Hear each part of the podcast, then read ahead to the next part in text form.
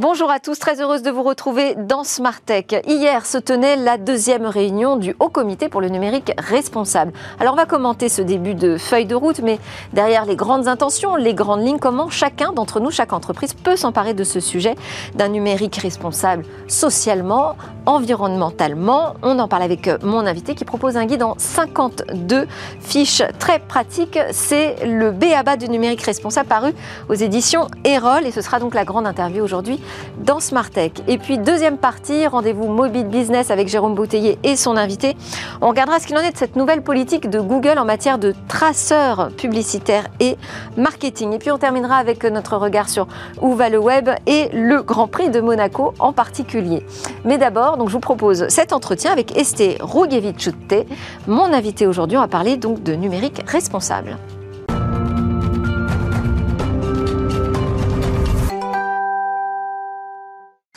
Mon invité aujourd'hui, Aïsté Rougevichute, bonjour. Merci beaucoup d'être avec nous dans Smartech. Vous êtes euh, informaticienne de formation, développeuse, avez mené des recherches sur le développement durable pour arriver à cette spécialisation sur des sujets de précarité énergétique et de numérique responsable. Vous êtes aujourd'hui consultante, chercheur en informatique, euh, en numérique, pardon, responsable et co-auteur de cet ouvrage très euh, pratique, on va en parler ensemble, le BABA du numérique responsable qui est paru aux éditions Erol, 52 semaines pour devenir une entreprise plus inclusive, éthique, durable. Alors quand on parle de BABA, ce sont vraiment des connaissances de base qu'on est censé tous euh, connaître, mais est-ce que c'est si simple? Est-ce qu'il y a un BABA euh, pour adresser ces défis aussi euh, majeurs quand même que l'éthique, la responsabilité sociale et environnementale du numérique Bon, vous, avez dû les créer, ces bases de connaissances euh, communes. On a essayé, on a essayé. Donc, on a essayé à proposer quelque chose qui reste euh,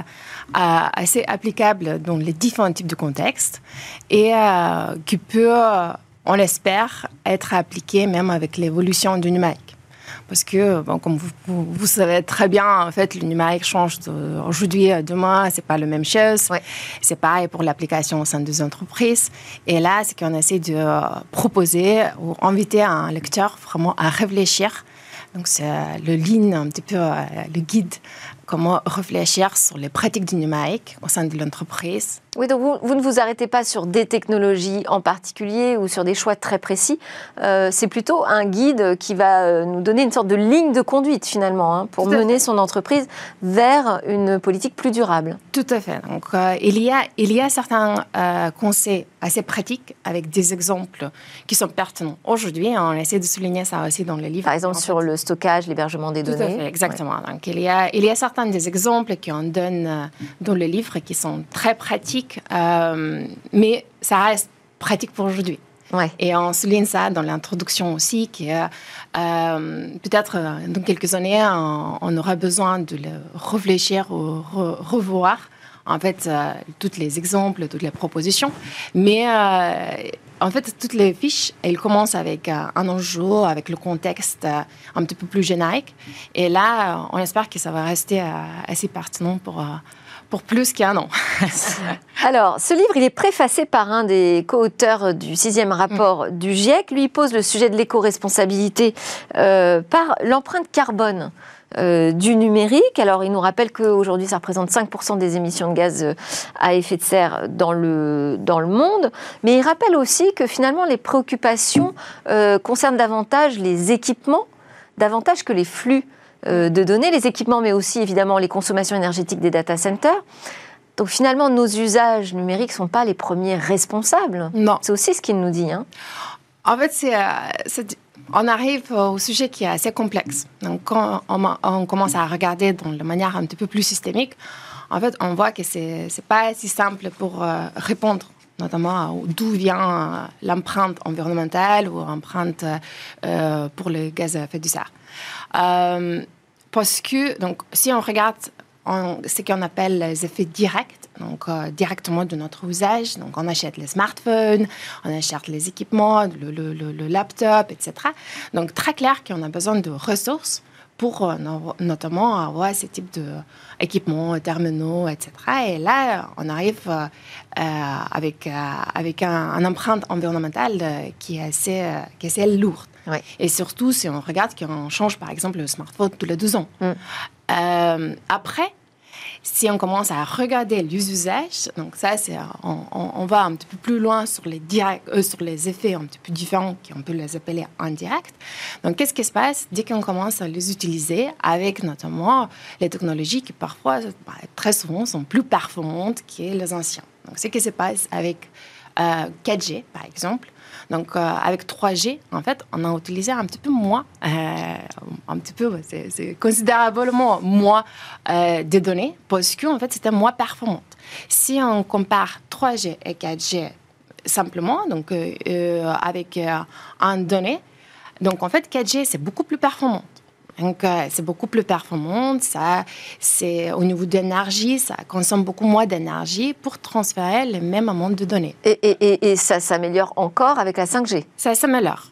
Mais, et donc il y a le mais, le eh fameux mais, euh, qui on peut appeler les effets euh, rebonds. En fait, avec l'amélioration de performance, nous, le consommateur, on commence à consommer plus.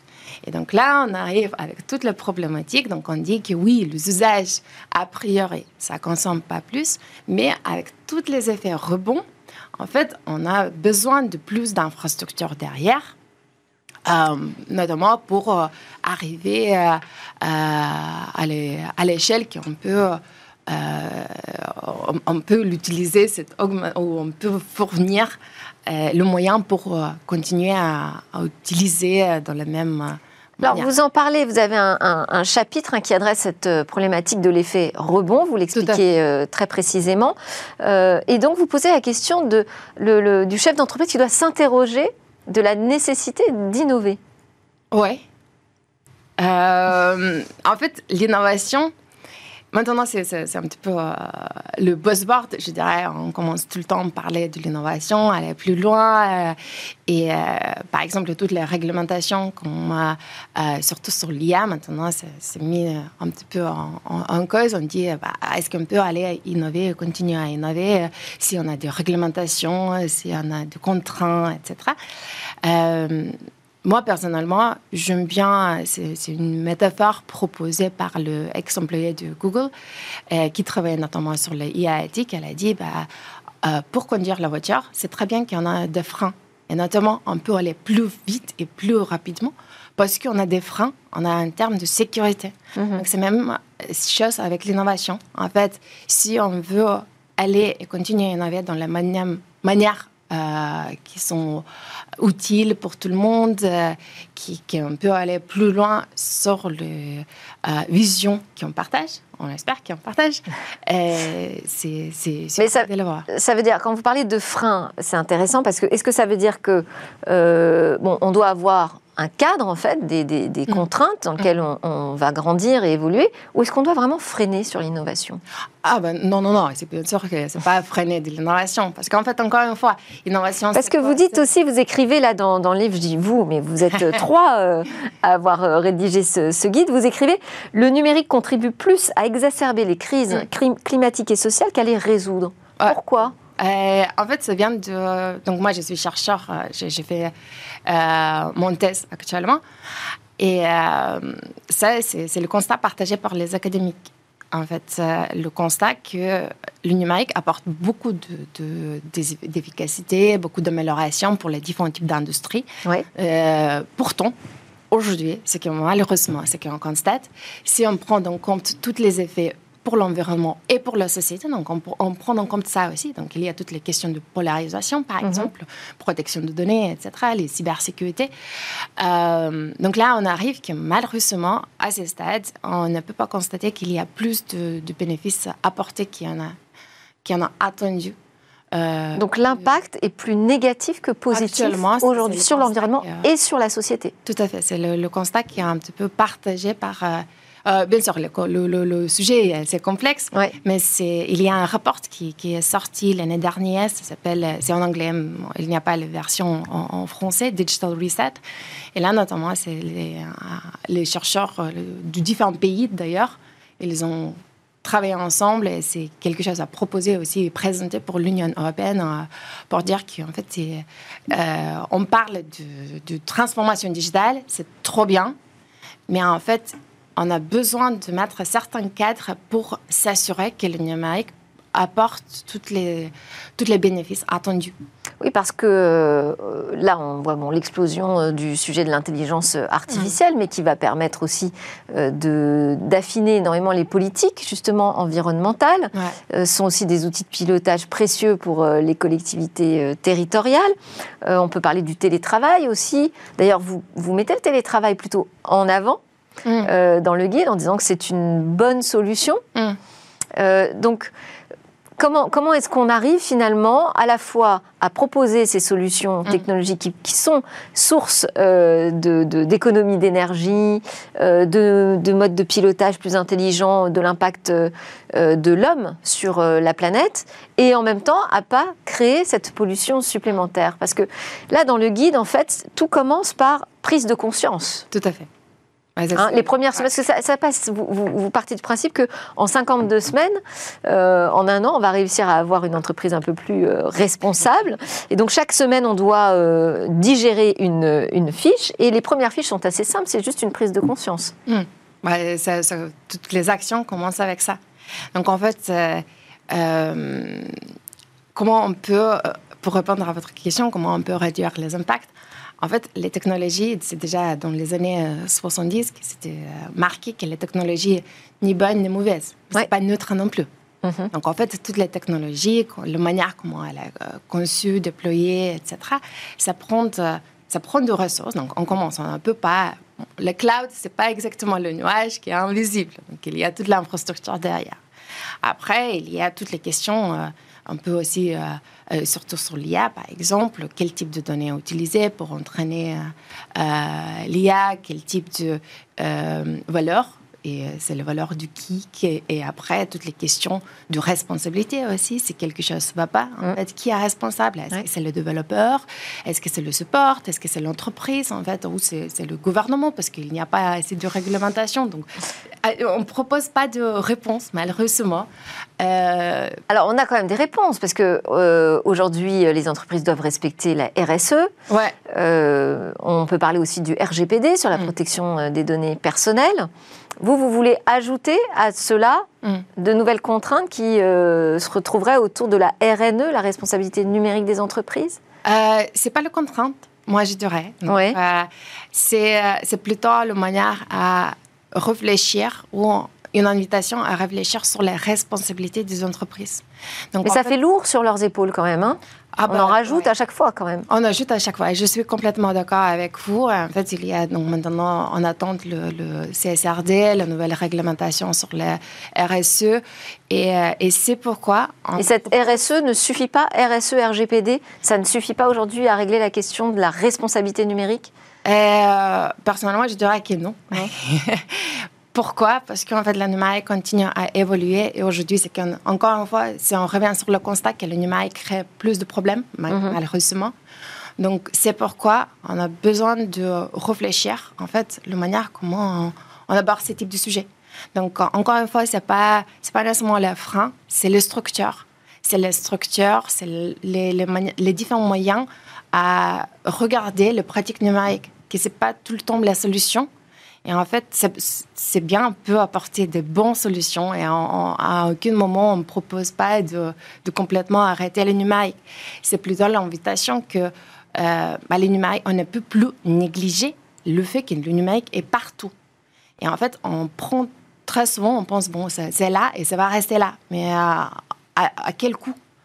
Et c'est là qu'on invite à réfléchir. Et alors, qu'est-ce qu'on pourrait citer comme exemple très précis, très concret, qu'on peut trouver euh, dans le livre? Il y en a plusieurs des exemples.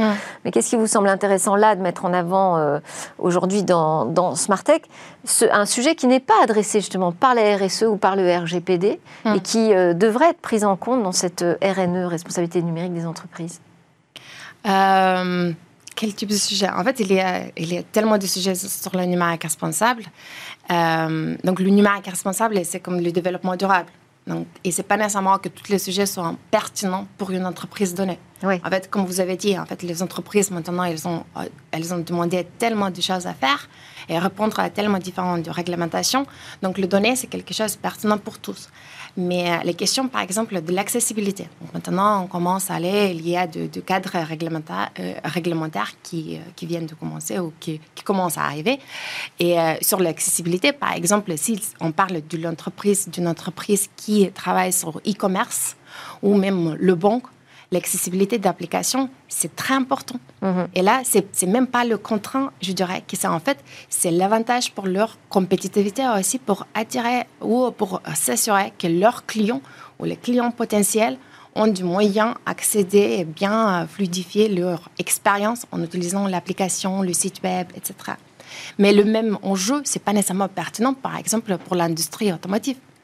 Donc, euh, c'est pourquoi c'est si difficile. C'est le, premier, c'est ce qu'on aussi propose euh, dans le livre, en fait, pour euh, établir les ordres de grandeur, l'importance pour une entreprise donnée et bien identifier quel type d'enjeux sont le plus impact pour les, les activités du business et en même temps pour les, pour les parties prenantes. Oui, c'est ça. Vous donnez une sorte de, de, de piste pour définir sa propre stratégie de responsabilité euh, numérique avec des mm. petits graphes euh, pour bien identifier où sont euh, les, les, points, les points sensibles. alors, si on. Parce que là, vous adressez. Ce livre s'adresse, en tout cas, j'ai l'impression, plutôt à des responsables d'entreprises de PME, peut-être de TPE, PME. Oui, c'est plutôt pour les, pour les moyens taille des entreprises. Une façon de dire qu'aussi, on peut, tout le monde à sa, part hein, euh, de responsabilité. Oui, et c'est notamment, en fait, on, a réfléchi que des grandes entreprises, normalement, c'est pas tout le temps le cas, mais normalement, elles, ont euh, plus équipé avec des ressources. Euh, elles peuvent dédier certaines personnes pour réfléchir notamment sur le sujet du numérique responsable et ce qui est pertinent pour eux, par où commencer, mesurer, etc. Pourtant, pour les, pour les, entreprises de moyenne taille, c'est plus difficile, plus contraignant parfois. Et donc, euh, ces livres, ce n'est pas que destiné à eux, ça peut être euh, bien utilisé par les grandes entreprises aussi pour s'inspirer, pour, pour aller plus loin.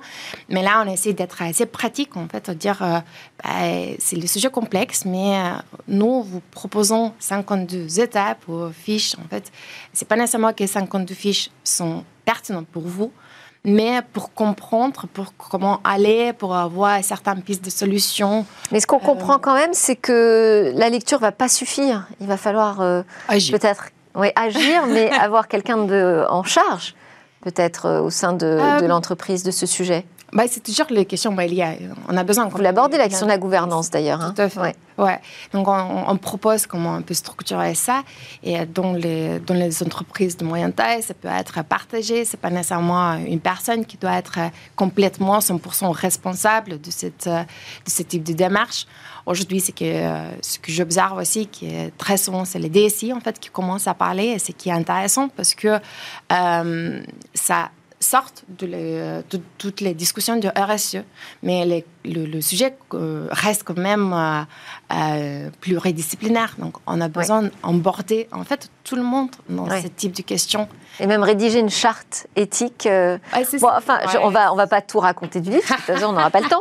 Mais je voulais quand même vous interroger aussi sur, au niveau national, ce qu'il est en train de, de, se passer. On a eu la deuxième réunion du Haut Comité du numérique responsable, c'était hier. Donc, visiblement, ça y est, la France a fait le constat. le numérique, c'est 2,5% de l'empreinte carbone annuelle de la France.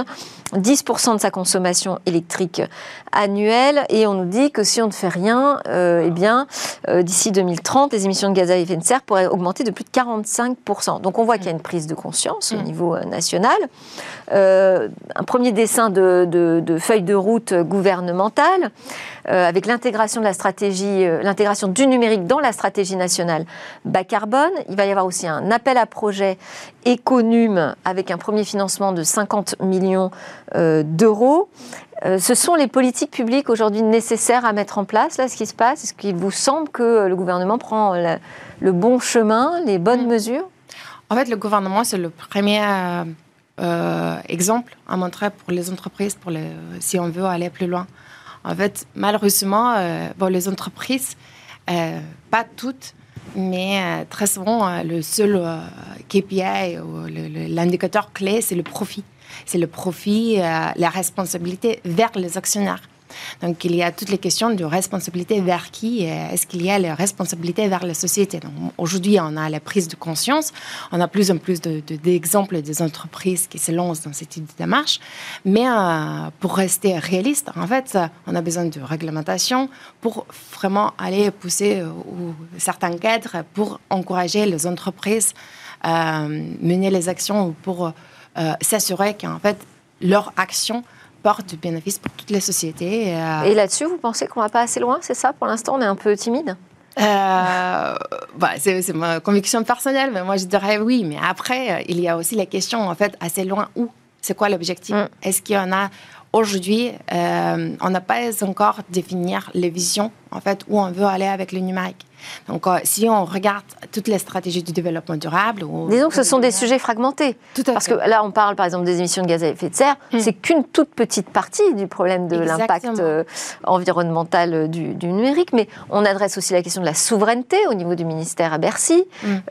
la protection des données au niveau des CNIL européennes. Donc, ce sujet est très fragmenté. C'est ça pour vous aujourd'hui le problème? Est-ce que c'est le problème que se sont fragmentés? Bon, il y a différents types de, actions, des initiatives, que ça, comment ça marche? C'est plutôt qu'en fait, la question est est-ce qu'ils sont liés Donc, ils sont fragmentés, mais est-ce qu'on peut voir une ligne, une file rouge entre eux? Et surtout sur la question du développement durable aussi. Donc, euh, si on regarde un petit peu, euh, si on prend un petit peu les reculs pour euh, l'Union européenne, par exemple, donc très souvent, le numérique est proposé en tant que solution pour les, actions de développement durable. En fait, oui, bah, il y a des solutions, mais euh, on ignore très souvent, en fait, qu'est-ce qui arrive avec ça. Donc, toutes les questions derrière. Et après, il y a toutes les, euh, toutes les politiques sur les transitions numériques ou, politiques numériques. Et là, on parle pas du développement durable. Donc, vous voyez, hum. il y a ça, c'est un petit peu, il y a une côté, il y a d'autres côtés, mais on ne se parle pas tout le temps. Donc, il y a des gens qui commencent à, discuter. Et euh, en France, je pense, bah, si on compare avec d'autres pays, hein, les discussions, ça avance assez. Euh, de mon point de vue, c'est bien, euh, parce qu'on discute, on commence, euh, le, gouvernement s'est assez engagé, même si pour l'instant c'est plutôt côté environnemental, comme vous avez dit. Mm. Mais dans le contexte actuel où tout le monde parle que de décarbonation, c'est un petit peu difficile euh, d'aller de l'autre côté. Mais il y a aussi, voilà, il y a aussi les questions sur les cyber-résilience, il y a toutes les questions sur l'accessibilité, comme je vous ai dit. Donc il y a certains électronismes, par exemple, il y a de nouveaux chiffres du RANSI qui, qui viennent de sortir et et on commence à regarder euh, plus des enjeux du numérique. Euh, au niveau, au, niveau, au, niveau global, en tout cas, c'est ce que propose euh, ce livre. Mm. La lecture de ce livre nous permet vraiment de l'envisager plus globalement. Et alors, relever le défi en 52 semaines, je ne sais pas, euh, mais c'est l'idée. 52 semaines pour devenir une entreprise plus inclusive, éthique et durable. C'est le BABA du numérique responsable. Merci beaucoup, Esté Rouguet-Viché. Vous restez avec nous euh, pour la suite de l'émission. Je rappelle que vous êtes chercheur en numérique responsable, co-auteur de cet ouvrage. Vous restez avec nous. On va parler de la nouvelle politique de Google en matière de traçage en ligne.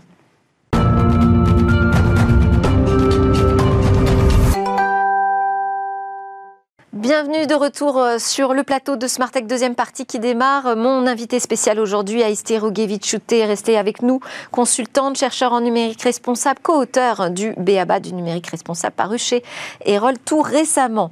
Alors, c'est maintenant l'heure de notre rendez-vous mobile business avec Jérôme Bouteiller, le fondateur, rédacteur en chef d'Écran Mobile. Bonjour Jérôme. Bonjour. Et vous êtes venu accompagné de Bruno Van Bou, qui est le fondateur du groupe Proxystore. Bonjour, bienvenue à vous dans Smartech. Proxystore, donc c'est un groupe franco-belge, un spécialiste de la publicité digitale. C'est bien cela. Si je résume. Et on va en parler puisque aujourd'hui, ce qui nous intéresse, c'est la Privacy Sandbox de Google. Alors, elle débarque ce mois-ci sur le web, prochainement sur nos mobiles. Jérôme, c'est quoi ce bac à sable de Google? Alors, bonjour Delphine, vous savez sans doute hein, que depuis 25 euh, ans, hein, le marketing digital repose sur les, cookies, hein, des traceurs euh, qui permettent aux éditeurs de sites web de reconnaître des internautes même quand ces données ne sont pas loguées. Alors, mhm. euh, le premier usage, c'était de, de conserver par exemple le contenu d'un panier d'achat d'un site e-commerce hein, entre deux sessions de navigation d'un internaute, mais les cookies ont surtout été massivement utilisés à des fins publicitaires pour gérer par exemple ce qu'on appelle le capping, c'est-à-dire la fréquence d'affichage des bannières publicitaires, mais également cibler et recibler hein, des internautes qui auraient par exemple abandonné et n'ayant pas finalisé un achat. Alors les éditeurs de, navigateurs web hein, étaient à l'origine de la création des cookies, mais ils sont également à l'initiative de, la fin de ce traceur, hein, puisqu'après Mozilla de, Firefox ou Safari d'Apple, c'est désormais au tour de Chrome hein, de, Google d'annoncer la fin prochaine des cookies publicitaires. Et alors donc ces cookies seraient remplacés par quoi, Jérôme? Alors Google a annoncé il y a déjà quelques années donc une privacy sandbox, un bac à sable hein, qui fait plutôt office de, boîte à outils et qui ambitionne de remplacer les, cookies publicitaires par des API. c'est des interfaces logicielles dont le déploiement débute effectivement au cours de ce mois de juillet. Alors ces API, euh, avec ces API, Google envisage d'abandonner le ciblage individuel qu'on pouvait faire avec, euh, avec des cookies au profit d'une approche euh, groupée. Euh, Google parle de cohorte et on pourra en théorie cibler des, individus partageant les mêmes centres d'intérêt ou les mêmes caractéristiques. Mais la Privacy Sandbox devrait également avoir d'autres API, notamment capables de gérer la question de la mesure ou la question de l'attribution. Et la, la Privacy Sandbox, elle ne se limite pas euh, aux cookies. Oui, effectivement, hein, on parle beaucoup de, Chrome et des, cookies, mais hein, l'ambition de Google, hein, c'est de supprimer tous les traceurs individuels et également les advertising ID qu'on retrouve dans l'univers euh, applicatif et sur Android. Et il y aura une Privacy Sandbox pour Android sur ses smartphones. Euh, Google va ainsi beaucoup plus loin qu'Apple, qui avait surtout fait parler de lui ces dernières années parce qu'ils avaient imposé le, consentement ATT au sein des applications. Là, l'ambition de Google, avec ses, ses API Sandbox, c'est Sandbox euh, pardon, euh, sur le web et sur les applications, c'est de changer radicalement l'univers de la publicité digitale. Et comment est-ce accueilli par le marché avant de poser la question à notre invité? Alors, euh, tout comme le RGPD, hein, sur le plan juridique, la Privacy Sandbox, c'est une révolution technologique et les annonceurs n'ont pas d'autre choix que de s'adapter un peu à cette, à cette nouvelle donne. Ils peuvent évidemment tester hein, les API de, Google sur le web et sur le mobile, mais ils testent également d'autres technologies en, ce moment qui fonctionnent dans d'autres environnements et, et notamment les, navigateurs ou l'OS d'Apple par exemple. Hein. Donc le, marché fait surtout le deuil d'une technologie unique, hein, comme pouvaient être les cookies, au profit d'une approche euh, multiple avec plein d'identifiants, plein de traceurs. Et le grand défi, ça sera évidemment de réconcilier toutes ces données euh, pour avoir une, une vue globale des internautes. Et, les autorités, elles applaudissent des deux mains Alors on pourrait le croire, parce qu'effectivement, la, Privacy Sandbox va un petit peu dans le même sens euh, que, le RGPD, mais les autorités ont aussi une réflexion sur euh, les équilibres de marché et euh, les rapports de force hein, sur le marché publicitaire. Et depuis le début de l'année, l'ambiance a un petit peu changé. En, janvier dernier, par exemple, le département américain de la justice a décidé d'attaquer Google hein, pour abus de position dominante en affirmant que le groupe utilisait des méthodes anticoncurrentielles et illégales pour éliminer ou réduire drastiquement toute menace à sa domination sur les technologies utilisées pour la publicité numérique. Euh, même son cloche à Bruxelles, hein, qui travaille également sur, euh, sur un projet similaire. Et donc, euh, c'est un peu le paradoxe. Hein, si cette Privacy Sandbox prépare un, futur cookie-less hein, pour le marché publicitaire, elle pourrait également, et c'est toute l'ironie, ouvrir la, voie à un marché publicitaire Google-less. Oui. Alors, on va débattre justement de ce sujet avec notre invité, Bruno Van Boek, fondateur du groupe Proxystore. Bon, Proxystore, je vous ai présenté très rapidement, mais en gros, vous êtes quoi Un petit concurrent de Google? Dans la pub digitale? En tout cas, certainement qu'on est dans le marché à côté d'eux. Pas facile d'exister, mais hum, peut-être rappeler que, que, que, j'ai eu l'occasion de créer une des premières régies publicitaires en Europe qui s'appelait BeWeb, en 95. C'est trois ans avant l'arrivée de Google. Donc on a eu l'occasion de voir arriver Google, qui était d'abord un moteur de recherche. Euh, 20 ans plus tard, BeWeb a donné naissance à Proxystore avec une spécialité, c'est euh, la donnée de géolocalisation. Et euh, avec ces données de géolocalisation, on a cherché un petit peu notre place. On était côté vendeur, on était côté acheteur. Aujourd'hui, on est une plateforme d'achat, ce qu'on appelle un DSP, euh, donc euh, Demand Side Platform, du côté des acheteurs. Et on a cette capacité à acheter du média de façon ultra précise en termes de géolocalisation. Et récemment, on a eu l'occasion de, et c'est pour ça que nous sommes un groupe aujourd'hui franco-belge, on a eu l'occasion de prendre une participation majoritaire dans une société française qui tourne très très bien, dont on parle beaucoup euh, aujourd'hui, notamment en termes de régulation, de régulation, c'est Sordata, donc c'est notre filiale, et nous sommes euh, en, en, en, travail pour fusionner ces deux entités. Donc d'ici à la fin de l'année, il n'y aura plus qu'un seul groupe représentant 80 personnes. Et alors, cette Privacy Sandbox de Google, pour vous, c'est quoi?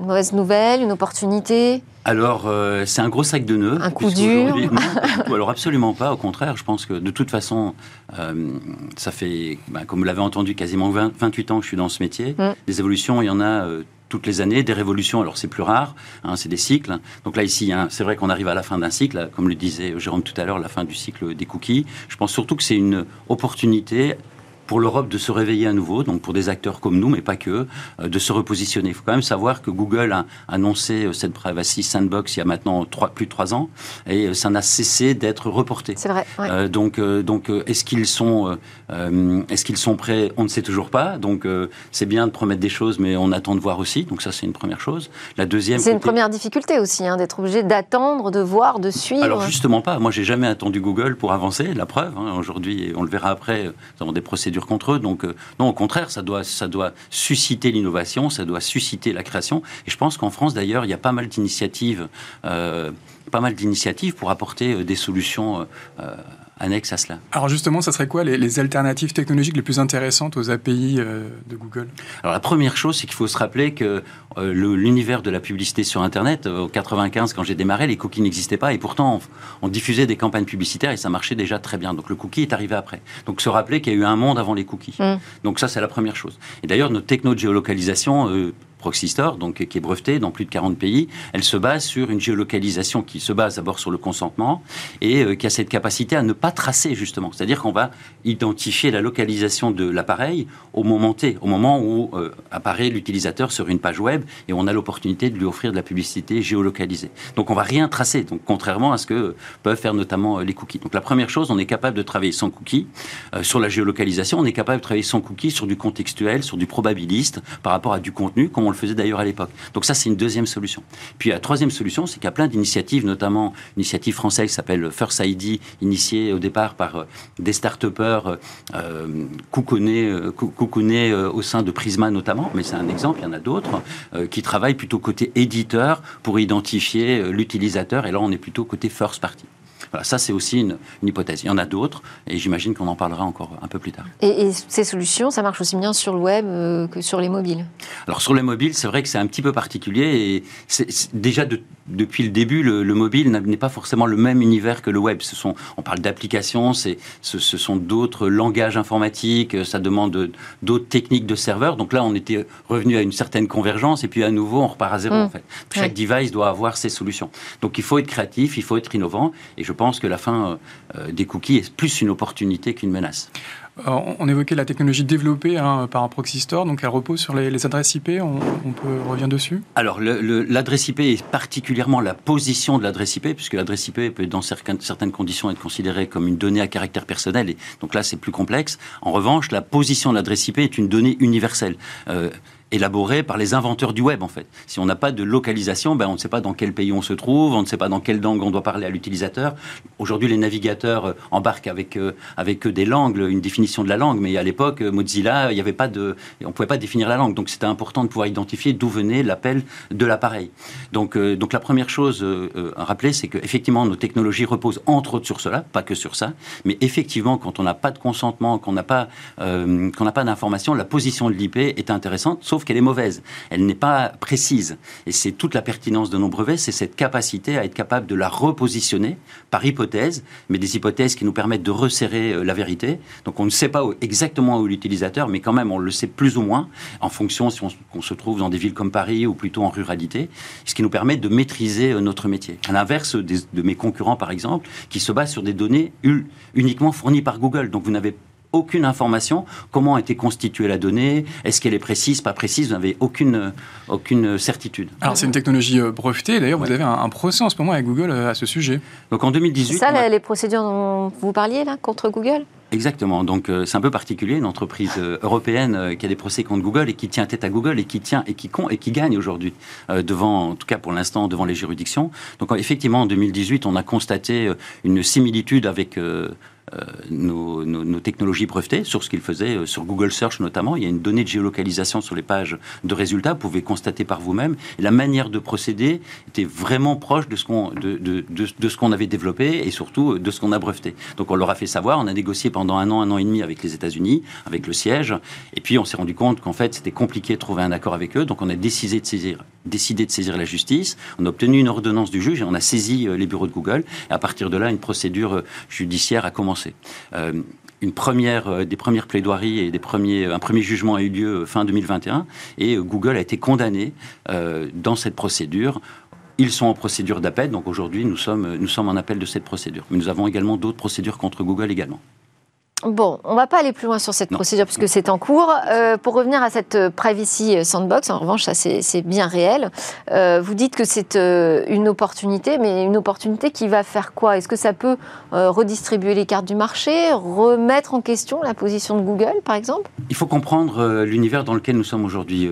Jérôme en a parlé tout à l'heure. Le département de justice menace de démanteler Google, la Commission européenne également. Il faut comprendre que Google, un peu, c'est comme s'il détenait les autoroutes françaises. Donc imaginez que Google euh, soit propriétaire de toutes les autoroutes en, France, également les péages, également euh, des sociétés de transport, des sociétés de taxi. Et à un moment donné, vous, quand vous essayez de proposer une solution à côté, ben, vous devez commencer par d'abord euh, définir une première route, une deuxième route. Et si vous voulez circuler, vous devez vous raccorder à un moment donné à ce que Google propose. Donc c'est extrêmement gênant, d'où l'abus en fait. Ils sont du côté, dans la publicité, ils sont du côté des acheteurs, ils sont du côté des vendeurs, ils sont au milieu de la marketplace. Vous avez toujours besoin à un moment donné de passer par Google. Forcément, si vous n'êtes pas copain avec Google, c'est compliqué. Donc, euh, donc oui, euh, certainement que Privacy Sandbox est ce qui a été mis. Mais, mais déjà, les initiatives finalement de Safari ou d'Apple, c'est déjà. Enfin là, c'est Privacy Sandbox, c'est un, une initiative de Google. En quoi ça pourrait remettre en question sa position? Ben, ça va surtout ici. En, ben, déjà, ça déclenche euh, à nouveau lire des, des, des, prestataires dans l'univers. C'est-à-dire que là, on est dépendant d'eux. Vous vous rendez compte Je veux dire, il y a des emplois, il y a, il y a des, beaucoup de choses. Il y a du chiffre d'affaires, il y a de l'économie, il y a des actionnaires. Donc, il faut respecter un peu tout ça. Et on est dépendant de Google. Donc, c'est pas juste. Vous comprenez que c'est pas normal. Donc, il est nécessaire d'être créatif, innovant, d'essayer de construire à côté, euh, à côté de Google un autre univers. Et c'est ce que nous essayons de faire. Nous, c'est une première initiative finalement franco-belge. Donc, c'est, on est vraiment dans un cadre ultra-européen. Et, on invite d'autres entreprises, peut-être françaises ou étrangères euh, au niveau européen, aussi de se fédérer, parce qu'on ne va pas y arriver seul, ça c'est sûr. Ah, c'est une réaction sur, euh, sur ce sujet? Parce que euh, on, l'a un peu évoqué dans votre interview, cette, cette, question de la souveraineté numérique. la position d'acteurs comme les GAFAM aujourd'hui dans le numérique est énorme. Je ne suis pas sûre que ce, cet ouvrage du BABA du numérique responsable, ils le lisent, par exemple.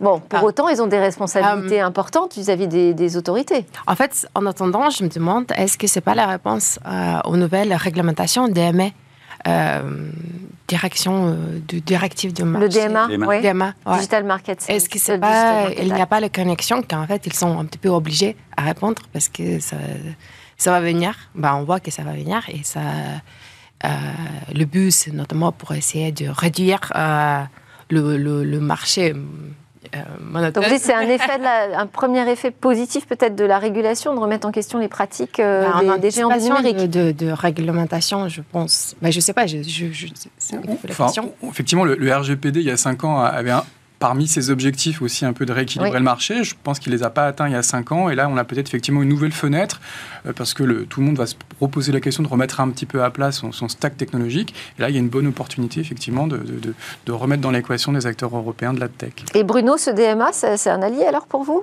Tout ce que l'Europe essaie de construire euh, est sans doute par de bonnes initiatives. Après, dans les faits, on en parlait encore euh, dans, les studios avec Jérôme, quand le RGPD est arrivé, euh, c'était une bonne, c'était une opportunité pour toutes les start-up européennes et, et, en fait, il n'en a pas été ainsi. Pourquoi? Parce que tous les grands acteurs qui travaillaient avec Google ont d'abord essayé de rendre réglementaire, conforme, les grands acteurs avec lesquels ils travaillaient, dont Google, et ça a fait perdre un an et demi de temps à toutes les startups qui pensaient qu'elle allait rentrer en premier, et finalement le dossier ben, était tout en bas de la pile, et on a perdu un an et demi. Donc, euh, donc vous voyez, parfois euh, les initiatives de l'Europe peuvent être certainement bien pensées politiquement, mais dans les faits euh, n'atteignent pas leurs objectifs, ce qui était malheureusement le cas du RGPD. Aujourd'hui, les inquiétudes, on peut l'espérer, bien sûr. Avec une réglementation trop importante qui pénaliserait d'abord les, acteurs européens. Mm. Alors que c'est pas le but. Euh, malheureusement, à la fin, c'est un peu ça qui se passe. Mm. Mais après, si je peux ajouter, en fait, on voit que ça donne un peu l'inspiration pour les autres pays. Donc, notamment RGPD, euh, maintenant, il y a aux États-Unis, il y a la Californie qui, euh, qui passe l'acte aussi sur la protection de données. Après, il y a au Canada aussi, on, on, voit le même, le même exemple. Donc, euh, moi, je sollicite car en fait, je pense que toutes les réglementations comme ça, et après, ça donne euh, l'impulsion pour les autres, une dynamique, notamment pour, les, pour, les, autres pays. Tout à fait. Mais on n'est pas souvent aux États-Unis, mais effectivement, c'est intéressant de voir que les départements de la justice américains souhaitent démanteler Google parce que ça ne va pas un acteur aussi puissant. Il y a encore quelques jours, et les, annonceurs doivent comprendre aussi parce que finalement, les annonceurs et les agences, c'est elles qui, qui font le jeu de Google. Euh, il y a quelques jours, dans le Wall Street Journal, qui annonçait qu'une étude récente de, sur trois ans démontrait que dans 80% des cas, les publicités vendues par Google et diffusées euh, sur des, euh, en vidéo sur des sites tiers euh, n'étaient pas vues en fait.